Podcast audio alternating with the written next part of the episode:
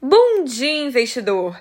É terça-feira, 23 de agosto, e a gente começa o dia com o Ibovespa aos 110.500 pontos. O índice acompanhou ontem o cenário de cautela dos mercados globais. Investidores aguardam o simpósio de Jackson Hole do Federal Reserve, que deve dar pistas sobre a postura da instituição quanto ao aperto monetário nas próximas reuniões. O dólar teve queda marginal e fechou a R$ 5,16. Nos destaques corporativos de hoje, a produção total de óleo e gás da Enalta atingiu 268 mil barris de óleo equivalente em julho, queda de 50,7% ante o mês anterior. A Oi confirmou a venda de torres para a Highline Brasil por até 1,69 bilhões de reais, que serão pagos em dinheiro. A Oi destaca que a venda do lote de torres fixas para a Highline é um dos últimos eventos previstos antes do fim do processo da recuperação judicial, ao lado da formalização do processo de venda da base de assinantes DTH. O Morgan Stanley elevou a participação na ZAMP de 9,7% para 10,7%. Essa fatia na antiga Burger King Brasil corresponde a 29 milhões e 427 mil American Depositary Receipts, os ADRs. Em carta enviada à ZAMP, o Morgan Stanley afirmou que não objetiva alterar a composição do controle ou a estrutura administrativa da companhia. A Cielo vale mais que a Stone Pagamentos pela primeira vez desde 2019, segundo dados compilados pelo Broadcast. A inversão da curva veio após os resultados trimestrais das duas companhias. Ontem, a Cielo encerrou o pregão avaliada em 15,2 bilhões de reais, enquanto a Stone valia o equivalente a 14 bilhões de reais. Na sexta-feira, a Cielo já havia ficado à frente, com valor de 14,8 bilhões de reais ante 14,6 bilhões da Stone. No cenário internacional, as bolsas da Europa operam entre perdas e ganhos.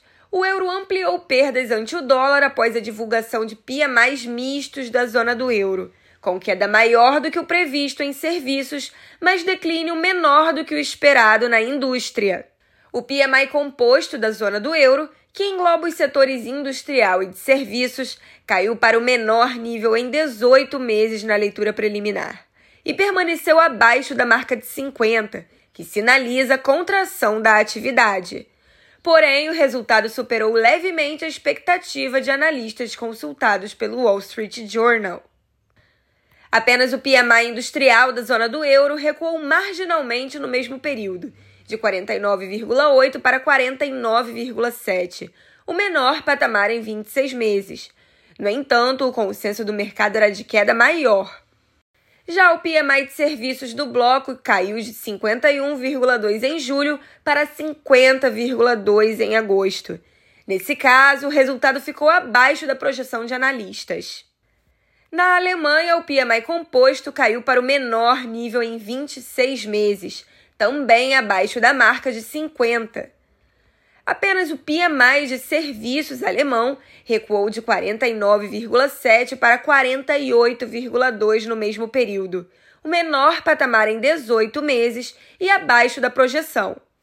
Por outro lado, o PMI industrial alemão surpreendeu ao avançar de 49,3 em julho para 49,8 em agosto. O consenso do mercado era de queda. No Reino Unido, o PMI composto caiu de 52,1 em julho para 50,9 em agosto, o menor nível em 18 meses. Apesar da queda, a leitura acima de 50 indica que a atividade econômica britânica continuou em expansão nesse mês. A prévia de agosto ficou ligeiramente abaixo da expectativa de analistas do Wall Street Journal.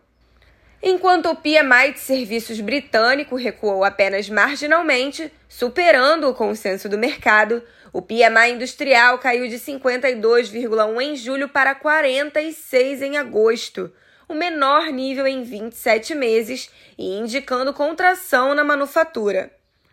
Os futuros de Nova York operam majoritariamente com leve alta, após os mercados à vista de Wall Street sofrerem ontem o maior tombo em um único pregão desde junho, numa postura cautelosa antes do simpósio de Jackson Hole.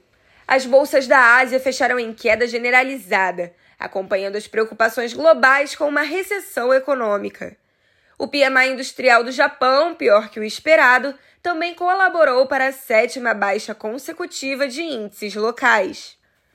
A bolsa japonesa liderou as perdas no continente, após o PMI industrial de agosto do país desacelerar de 52,1 em julho para 51 em agosto. O resultado põe a indústria japonesa no pior nível em 19 meses.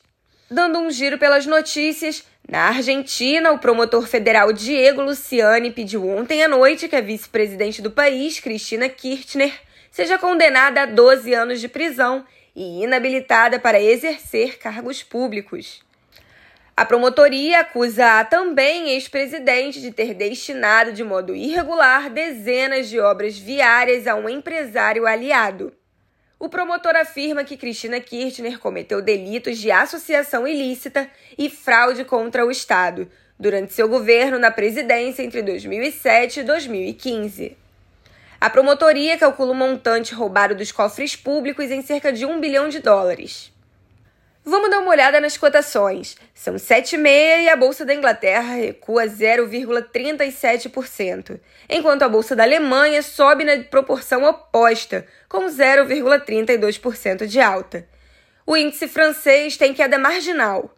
Indo agora para as commodities, os contratos futuros do petróleo operam em alta de 1,5% a 1,85%, apagando as leves perdas de ontem após o ministro de Energia da Arábia Saudita, príncipe Abdulaziz bin Salman, dizer a Bloomberg que a OPEP pode cortar a produção para corrigir uma recente queda nos futuros da commodity.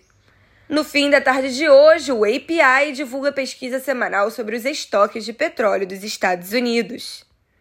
Nas commodities agrícolas, a soja sobe 0,90%, o milho sobe 2,30%, enquanto o trigo sobe 1,76%.